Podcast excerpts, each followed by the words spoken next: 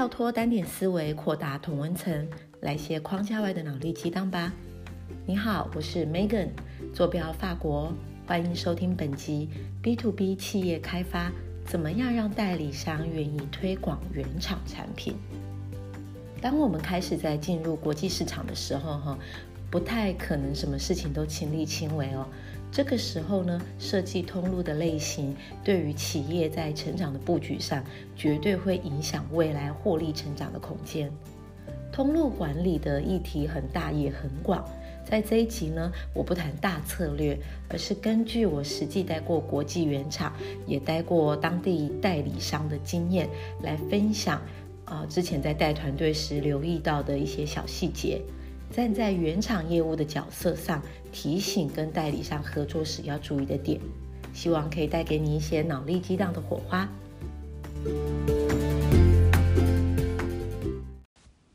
Hello，大家好吗？今天年假结束，回去上班了。我希望你有好好在假期休息，然后充满活力的回到公司。记得哦，想想开心的事情，带上你的笑容。回去跟同事聊聊放假发生什么事情啊？比如说吃了什么好的餐厅，去哪里玩啊？有没有读一本好的书？家里呀，孩子都还好吗？也要关心一下你的主管或者是老板哦，他们可能年假的时候都还在加班，很辛苦哦。那记得哦，不管怎么样，做事之前也不要忘记先做人。工作都只是一时的，但我们散发给别人的感受是一辈子的。今天呢，我要来谈谈怎么样让代理商愿意推广原厂的产品。很多人觉得代理商就是客户嘛，其实，呃，客户是指买你的东西、用你的东西，但代理商呢，比较像是伙伴，他把我们的东西买来，再往下一层卖去。所谓伙伴呢，就是在一开始哈，一定要先好好的认识、沟通、交流啦，双方的理念啊、策略啊，是不是有 match？那在经过一段的时间的磨合呢，我们就可以把它变成这种我们的伴侣，在代替我们在前线作为我们的分身，来帮我们推广当地的市场。在我的职涯过程里面哦，我曾经从事过硬体品牌的原厂，做欧美通路。我也曾经在美国公司做欧洲的通路管理，后来回台湾的时候呢，我角色刚好相反过来哦。我一方面呢是原厂的角色，做东南亚区的国际业务；一方面呢，我代理戏谷的云端 SaaS 的产品来做台湾区的代理。我学到最多通路的管理的时期，其实是在美商哦。我非常感谢在美商的时期，它带给我很多对通路的想象。哦，原来哦，有一些事情交给别人做是比较聪明的，何必什么都苦苦自己做，又达不到所谓的一个重效。所以，我我在美商时期，我是看到了非常多哇，原来他们对于通路背后的意涵哦，是看得那么的透彻。看到比较不太好的案例的时候，是在做代理商的时期啦，因为我看到很多的原厂业务，因为很缺业绩，所以他开始就有各种的塞货的各种手段哦。那我想呢，在今天这一集当中呢，我统筹了五点哦，要给原厂的业务可以去思考一下，我们怎么样呢？站在代理商的角度上去协助他，让他可以帮助我们开拓更多市场。第一点呢是落地，原厂因为它做的生意是 global business 嘛，所以它本来就有产业上游的优势，而且它可以纵览整个国际市场。呃，很及时的掌握国际间发生的不同的 business case。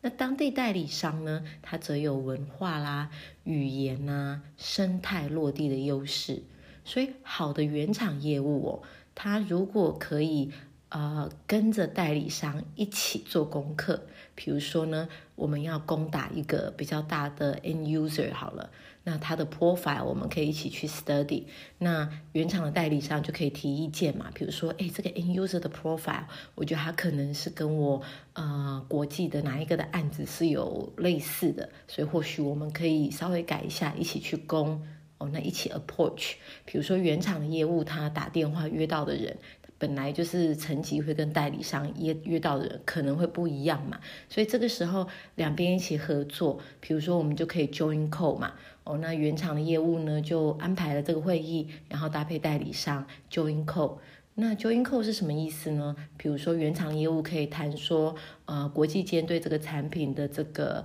方向。哦，那代理商这边就可以补充说他在当地所做的一些服务的价值等等，那这就会带给 end user 一个非常 trust 的感受哦，这就是很好的一个案例。那举例来说呢，我也曾经当过原厂，卖过图书馆自动化系统到东南亚。那什么是图书馆自动化销售系统哦？嗯，不说很多人不知道，其实台湾在图书馆的专业上是非常先进的。简单一点说，就是我们去图书馆，呃，每一本书上面都有 RFID 嘛，所以我们就可以自己去自助借还书机，我们都不用去管员柜台借了，我们自己去找一台自助借书机就可以借书，也可以自己还书。那还有那个防盗门呐，哦等等，我讲的这个是比较简单的应用。发展到现在呢，其实是有很多其他高科技的运用这样子。那那个时候呢，我是做原厂嘛，我要去卖菲律宾。那我们在台湾可能比较难想象哦，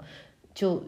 就就要去卖菲律宾嘛。那我跟代理商呢跑了一遍整个菲律宾的几个大的城市，我们才发现说，其实当地大部分的图书馆哦，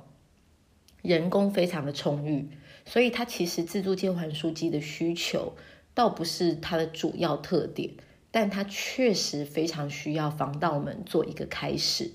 所以呢，我们就跟呃公司的内部还有我们的代理商就讨论，我们就先推防盗门，再加上一些小的软体作为一个小小的方案来做推广。这不代表我们不卖自助借还书籍哦，而是呢，我们在菲律宾这个市场，我的 roadmap 就可以把它摆在比较后面一些，大概一两年这样子，所以迟早会卖到。但是呢，我先根据当地的市场做一些改变。那我再举个例子哈，嗯，图书馆设备里面有一个东西，有一个产品叫做杀菌机。那个杀菌机是什么？就是。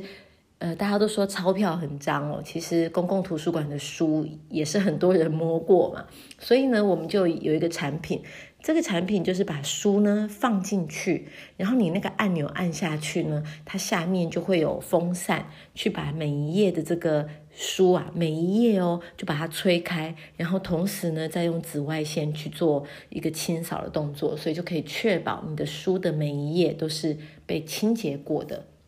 那这是一个。很好的产品嘛，所以杀菌机这个产品，其实在东北亚就推广的非常成功哦，因为人民的素质啊，各方面也蛮需要这样子的产品。但是我那时候印象很深刻哦，我就到泰国去，我就想说泰国还没这个东西，我应该可以躺着赚吧？哎，没有想到没有这个东西的原因，是因为嗯，泰国的人呢，他也不太去杀菌这一本书。哦，我记得我那时候去泰国出差的时候，刚好还发生泰国整个大洪水的来临，所以不要讲图书馆好了，其实街道各方面都是市容不是太干净的时候，哈，所以这个时候你站在代理商的心态去看这件事，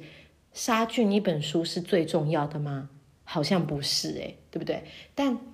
这个时候呢，不代表我们不可以卖这个产品，我们就跟这个代理商一起讨论，或许我可以先把这个杀菌机哦。我可以先卖一些呃欧洲学校的小学或幼儿园哦，那因为很多都是他的呃学生都是欧洲或美国人嘛，或者是国外回来的，诶，这个时候那个 mentality 大家是可以 think 的，所以你看哈，这又代表开拓出一个新的方向。那第二点，我记得那个时候代理商也很有趣哦，他就说，哎，一般人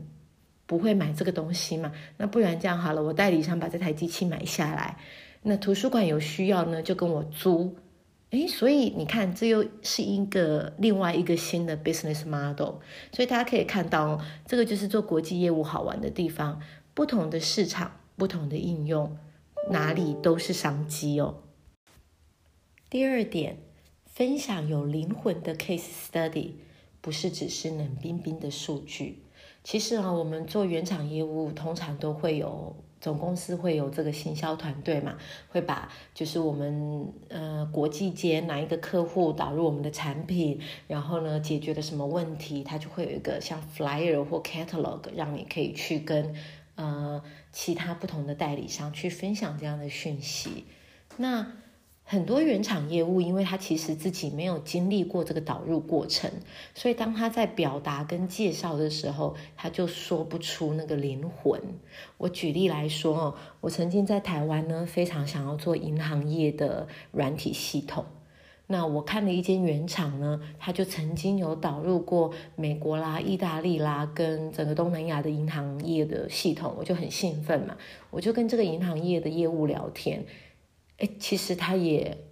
讲不出所以然。那我我后来就觉得有点可惜哦，因为其实如果你可以讲得出一些美美嘎嘎，表示你有这个 domain know how，我就可以 repeat 你的 domain know how，然后拿去跟台湾的银行业者去做分享。但他讲不出来。那当然啦，我后来就是跟这个总公司的。呃，原厂跟其他有导入经验的人去去做一个交流，那我就知道怎么卖哦。所以我要提醒，就是说，如果你是原厂业务，当你要去分享 case study 的时候，哦，你可能要自己先跟内部的这一些有导入经验的人先好好聊聊，到底我们解决了客户什么样子的问题？那这样子的问题对于其他的代理商。有什么可以 repeat 拿去运用，帮我们去做销售的呢？我举例来说哈，嗯，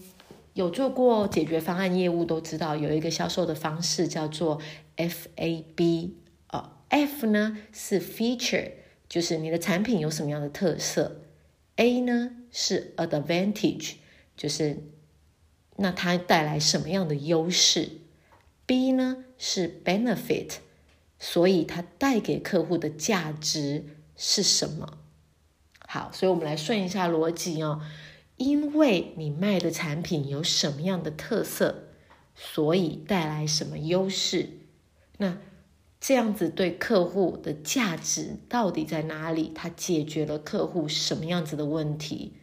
做业务的呢，要能够自己先回答自己这些问题，那就是先跟有导入经验的这些 PM 啊、主管、工程师团队多聊聊。其实你会发现哦，他们大部分都还是站在自己的角度看产品或方案，但是呢，他们在聊天的过程当中，搞不好一定会带给你一些灵感，就是哇哦，原来银行业他们最怕的就是治安问题呀。所以我当初在导入啊，我的产品就是解决了它治安的问题。怎么解决的呢？因为我产品的 feature 就是哪些特色有什么什么什么功能。那这样子呢，当你在对你的客户或者是代理商做表达的时候，你就不一定要这样死板板的照着这个 marketing 给你的 case study 去做表达。你可以把 F A B 的顺序稍微改一遍。你可以先说 benefit 是什么。然后再带到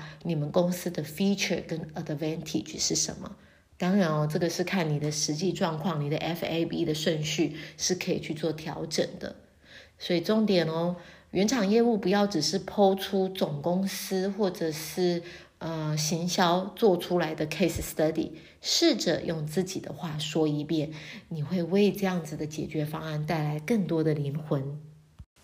第三点呢，原厂的业务呢，可以去 study 代理商他其他代理的 portfolio。其实哈，身为一间代理商，它的本质就是它不会只代理一样产品，它通常是会代理多样产品嘛。所以呢，我们原厂业务呢，可以时时刻刻去看说这个代理商他代理哪一些产品，然后我们可以根据这些代理的产品去做 study。可以给你原厂产品克制化的卖点。举例来说哈，我以前是代理商，好了，我下面呢代理非常多不同的软体产品，其中有一项呢是 CRM 哦，客户关系管理。那因为我已经代理了一间呃美国蛮有名的 CRM 的公司，所以通常来说，我不太想再去代理其他 CRM 的品牌，因为我的业务的资源也是非常有限嘛，所以我我就是主攻这间 CRM 的品牌。那有一天呢，有一个另外一家原厂的 CRM 的业务就来找我，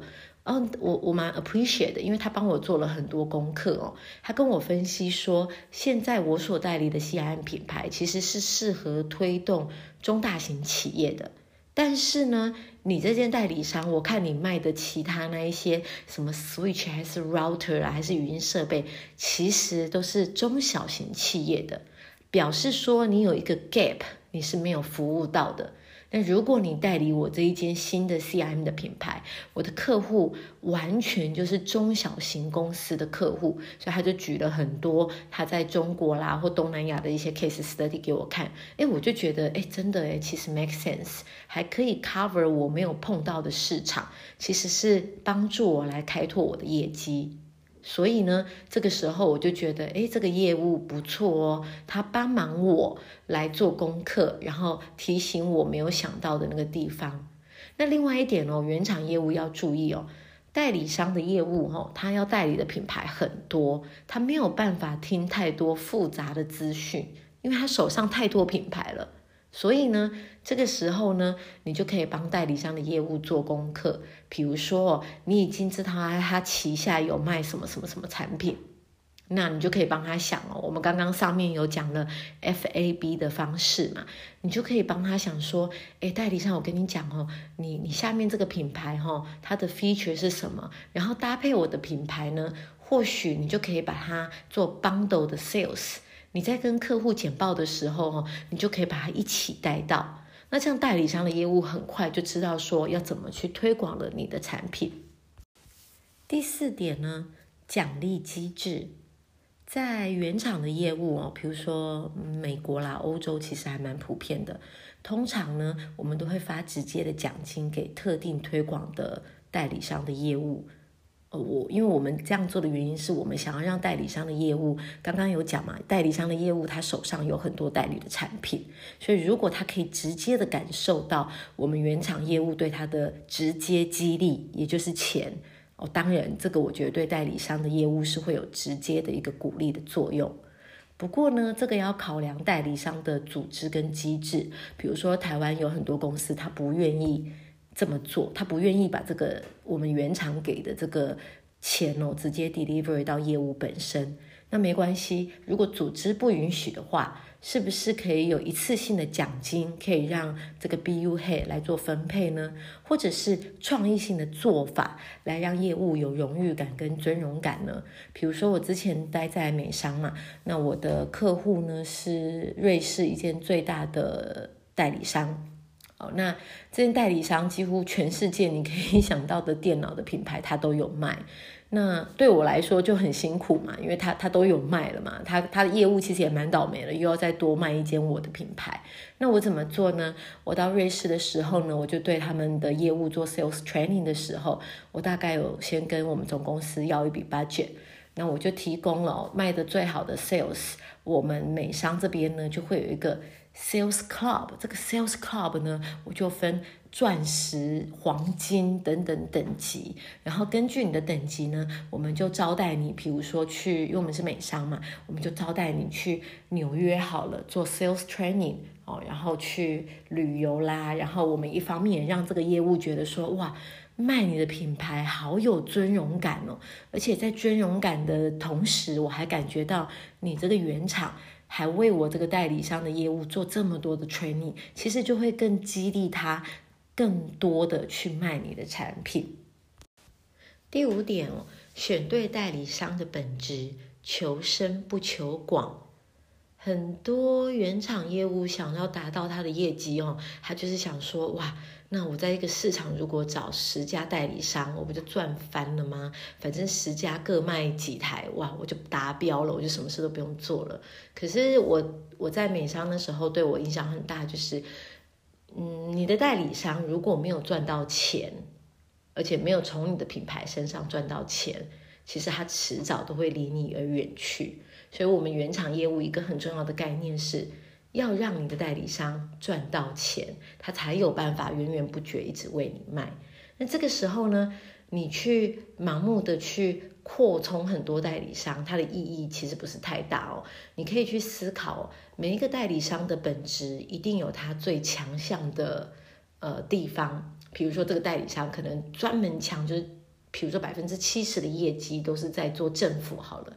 那这个时候呢，你可以想象，它百分之七十的业绩是政府，它的组织。的构造，他的人员、他的员工、他的业务形态，一定都是非常政府的那种样子，因为他的客户是政府嘛。那如果这间公司呢，它百分之七十以上的业绩呢，都是做中小企业，那你可以想象，它的组织构造、业务啊、员工的呃状况，一定就是为了符合中小企业的这个生态而设置的。那这时候呢，我们身为原厂哦。与其说硬要他吃货塞货，然后到时候做不到再来被 review，我们倒是可以先去花一点时间哦，呃，让他专注在他强的 domain。那你这样子做通路管理的时候，你就可以看哦，诶，这个代理商你就是帮我做政府，这个代理商你就是帮我做中小企业，这个代理商呢你就帮我做游戏业。所以其实我虽然没有给你们叫做。呃，master 的 distribution 的这个概念，但是我让你们这个细分下来的这个通路，每一个人都可以有专注。最重要的是，让代理商代理我们的产品可以赚到钱。那这样子呢，他赚钱，我们就会跟着赚钱了。